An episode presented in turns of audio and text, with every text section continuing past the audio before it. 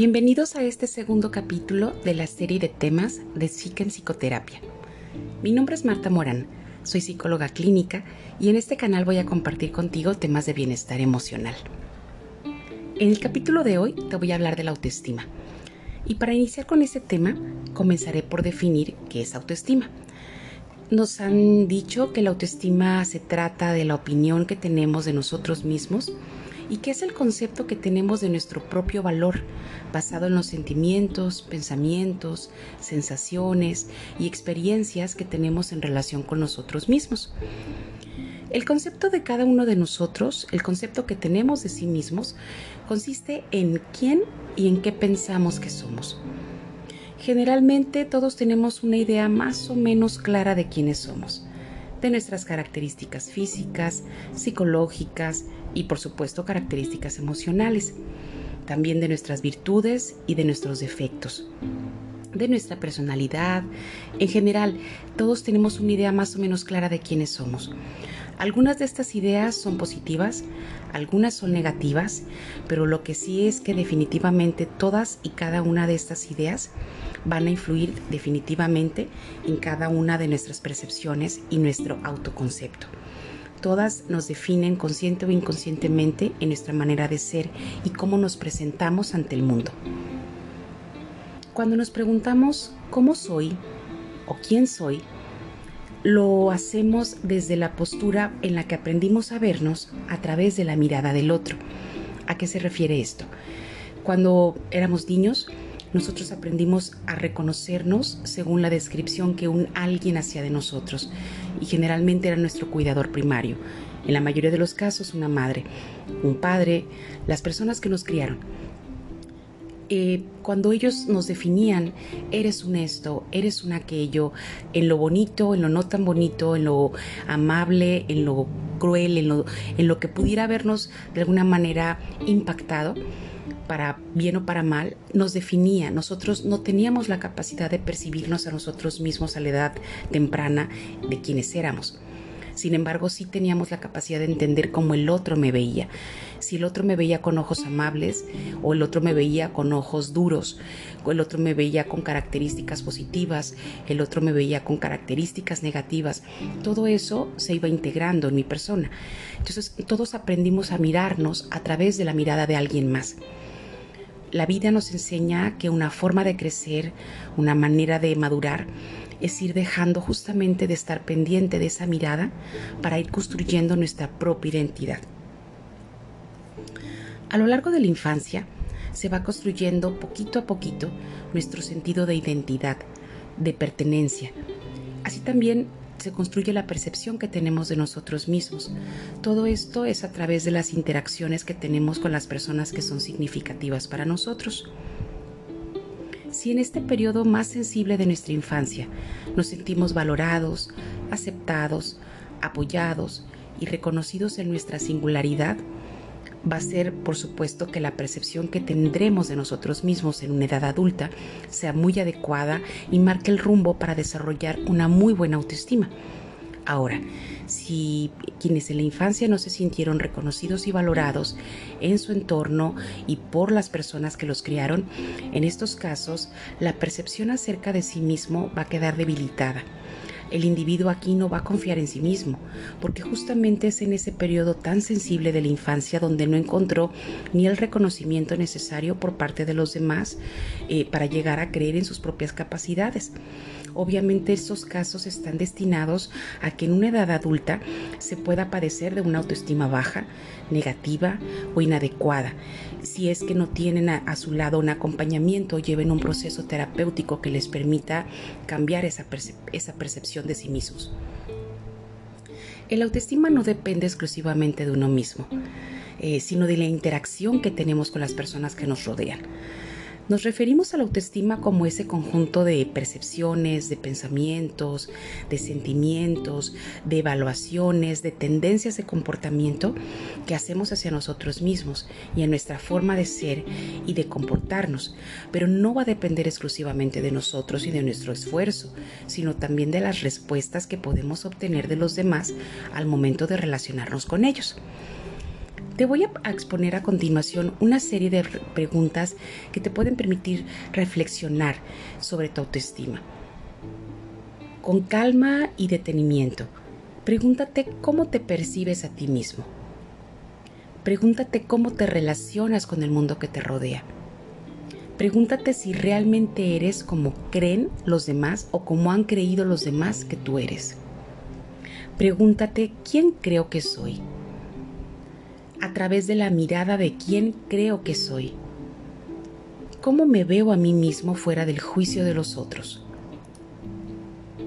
Esos cuestionamientos te van a dar unas respuestas que van a poder ser un excelente punto de partida para iniciar ya sea tu propio trabajo personal eh, en, lo, en, lo, individual o bien una, un excelente trabajo personal en una adecuada psicoterapia, en un proceso psicoterapéutico. La autoestima no solamente es quererse uno mismo. Aquí implica que todos los sentimientos, las opiniones, las sensaciones, las actitudes respecto a nosotros mismos se han ido acumulando a lo largo de nuestra vida. Esto es porque la autoestima es algo dinámico. La vamos desarrollando en el transcurso de nuestra vida, como conforme vamos creciendo, y no se trata de algo estático que se tiene o no se tiene. O sea, no podemos pensar en el autoestima como que hay quien nació con autoestima y hay quien nació con bajo autoestima. Esto no funciona de esta manera. Esto va variando según nuestras circunstancias y la vamos construyendo. La autoestima comienza a formarse, como te comentaba anteriormente, eh, durante la infancia y suele ser un periodo hasta cierto punto crítico en este desarrollo porque las experiencias tempranas pueden condicionar la manera de vernos a nosotros mismos. Las opiniones y las valoraciones que vamos recibiendo a una edad pues temprana van creando nuestra imagen Aquí es cuando nos ponen etiquetas y nosotros no las creemos. Esas etiquetas que más adelante van a condicionar la forma en la que nosotros nos percibimos a nosotros mismos. Cuando pasamos por experiencias duras como abandonos, críticas destructivas, falta de afecto, falta de reconocimiento, rechazo, por supuesto nuestra autoestima se va a ver afectada. Y a lo largo de nuestra vida siempre vamos a tener variaciones en la autoestima, en la manera en la que nosotros nos percibimos a nosotros mismos. Es a cierto punto normal que en circunstancias podamos sentirnos eh, con una autoestima no muy buena, no muy eh, sólida, no muy sana y va a haber momentos de inseguridad. Esto es temporal y eso se considera normal de acuerdo a las circunstancias que tengamos. Pero cuando esto ya es sostenido en el tiempo, cuando es una manera de vivirnos, ahí es cuando viene un problema, porque el vernos de una manera siempre negativa nos va a bloquear no nos vamos a sentir competentes, no nos vamos a sentir merecedores de afecto, no nos vamos a mover hacia nuestras metas.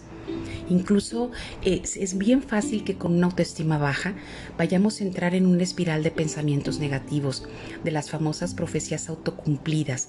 Un ejemplo, eh, si yo creo que no valgo o si yo creo, eh, si yo no confío en mí mismo o en mí misma, me voy a comportar de acuerdo a mi creencia, de manera que voy a comenzar a tener conducta, conductas autodestructivas, eh, voy a empezar a tomar decisiones que van a definitivamente un resultado desastroso, con lo cual confirmo que no soy una persona confiable o que no valgo.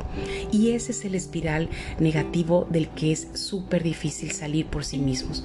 Ahí sí la recomendación es toma un proceso psicoterapéutico, te va a ayudar mucho a cambiar la perspectiva. La autoestima implica varios autos los hemos conocido, algunos somos conscientes de que los practicamos, otros nada más tenemos la teoría. Pero sí es importante que los conozcas y en la medida de lo posible que los vuelvas un hábito en tu vida. Los más comunes, el autoconocimiento, el autoconcepto, la autoaceptación, el autorrespeto, el autoanalizarse y el autoconocimiento. Estos son hábitos que si los implementamos y los acostumbramos a, practicar periódicamente, nos puede cambiar mucho nuestra propia perspectiva. Observa cómo te hablas. La autoestima se manifiesta sobre todo en nuestro lenguaje interno. La manera que tenemos de hablarnos a nosotros mismos puede ser una muestra clara de qué tan buena o qué tan baja autoestima tengamos.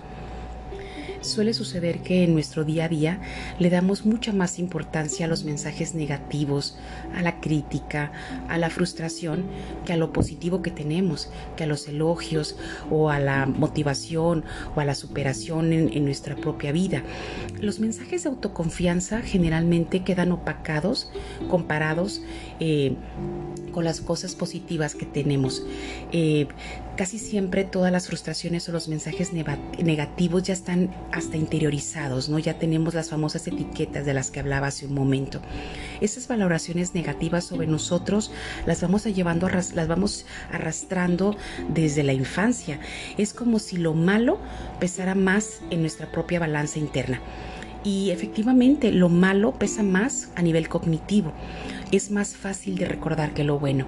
Así que hoy más que nunca que tienes esta información, date cuenta de cómo te hablas, date cuenta de cuántos mensajes negativos eh, tienes en tu diálogo personal, en tu diálogo interno día tras día. Analiza tus etiquetas, pregúntate de dónde vienen, pregúntate de dónde vienen las creencias o las valoraciones negativas que haces de ti mismo. Pregúntate cuándo fue la primera vez que escuchaste esta etiqueta y quién te la dijo. Pregúntate cuándo fue la primera vez que tú te escuchaste a ti mismo diciéndote eso. Pregúntate qué dice de ti tu autoestima, qué inseguridades o miedos te crea. Te voy a recomendar un ejercicio en el que puedes trabajar en tu autoestima y en fortalecerla. Es un ejercicio sencillo y te recomiendo que lo puedas realizar de preferencia durante por lo menos un par de semanas, dos, tres semanas, un mes sería fantástico. Tómate tu tiempo.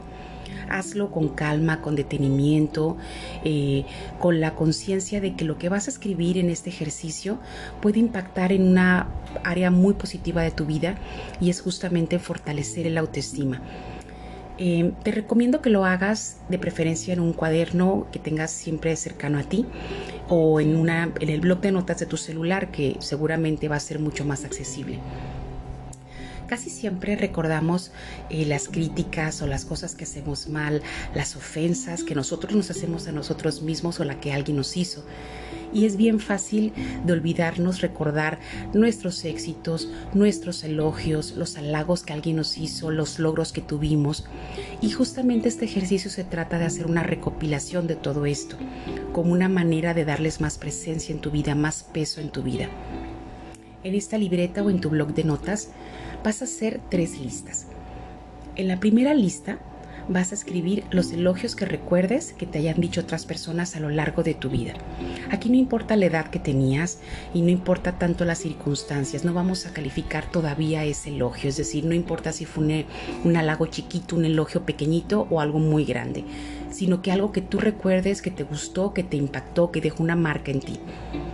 Los elogios más comunes pueden ser un ejemplo, qué amable eres, ay, qué bien cocinas, qué rico te queda esto, oye, qué bien dibujas, qué buen chofer eres, qué bien manejas. Son elogios que pueden ser comunes, que pueden ser eh, de una manera muy fácil de reconocer, pero hay elogios mucho más importantes. Date cuenta de cuántos elogios has recibido en tu vida y los más que que has recibido, escríbelos en tu lista. En la lista número 2 vas a escribir tus capacidades y tus fortalezas, las que tú consideras que realmente sí tienes. Un ejemplo de fortaleza común y corriente. Soy una persona generosa, soy una persona empática, soy una persona paciente o soy una persona que sabe escuchar a los otros.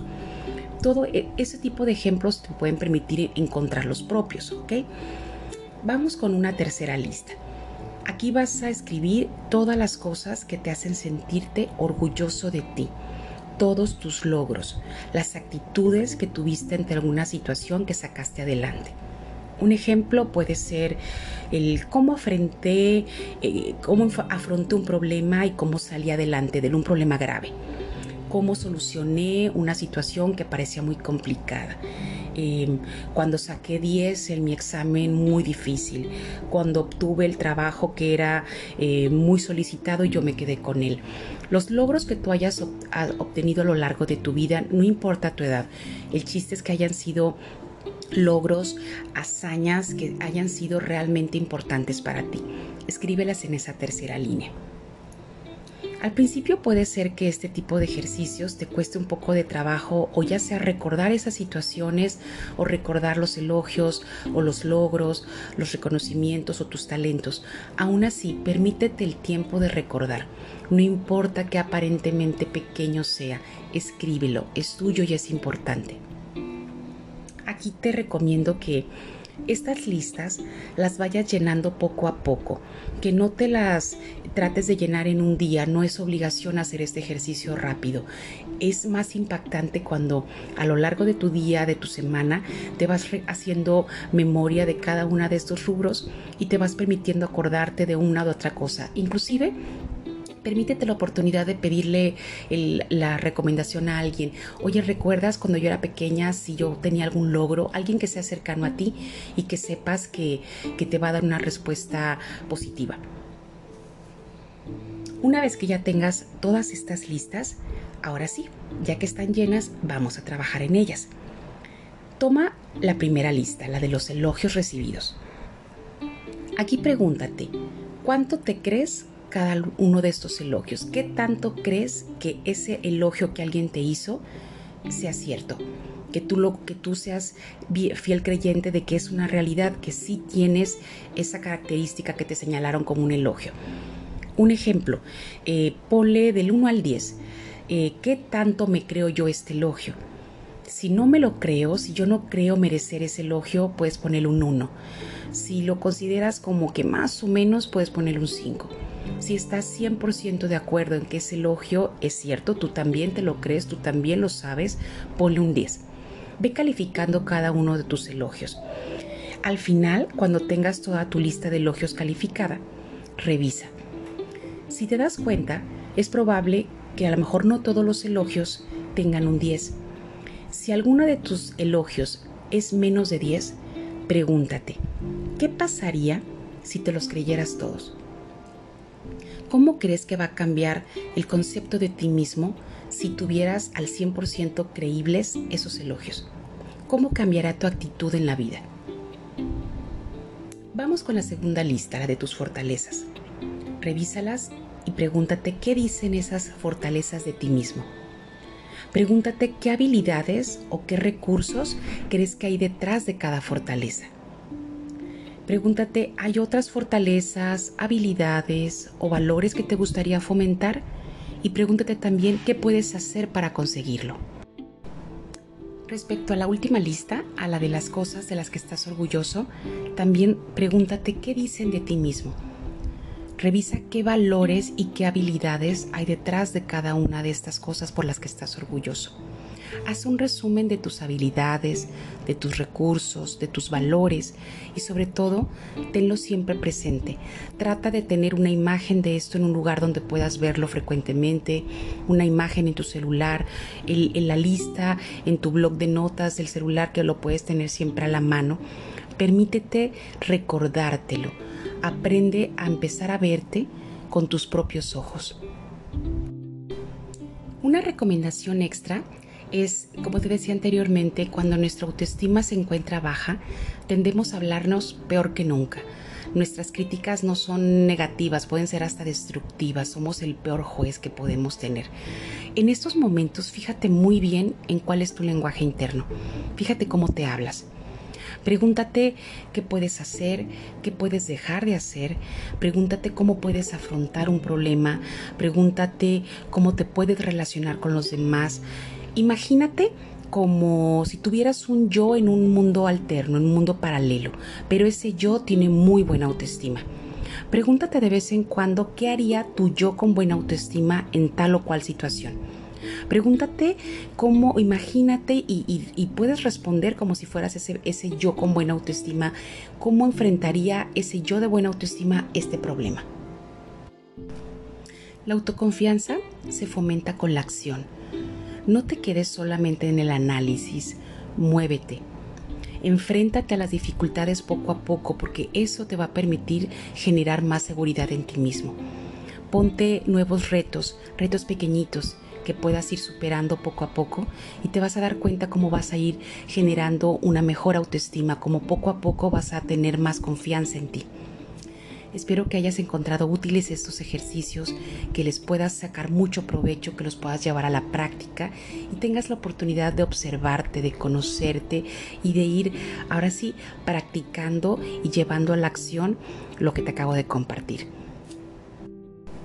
Te agradezco mucho el haberme escuchado en este segundo capítulo de temas de bienestar emocional de Psique en Psicoterapia. Si te gustó, compártelo para que otras personas también puedan escucharlos. Si te suscribes al canal, puedes estar al tanto de todas las novedades y de los nuevos temas. Y si gustas, también puedes dejarme tus comentarios sobre este tema o sobre los que te gustaría escuchar, porque yo voy a estar encantada de leerte. Síguenos en todas nuestras redes sociales como en Psicoterapia. Estamos en Instagram, en Facebook, en Twitter, en LinkedIn, también en nuestro blog. O bien nos puedes mandar un correo a psicoterapiasiquem.com. Yo soy Marta Morán y te recuerdo que el momento presente es la mejor oportunidad que tenemos para ser felices. Hasta la próxima.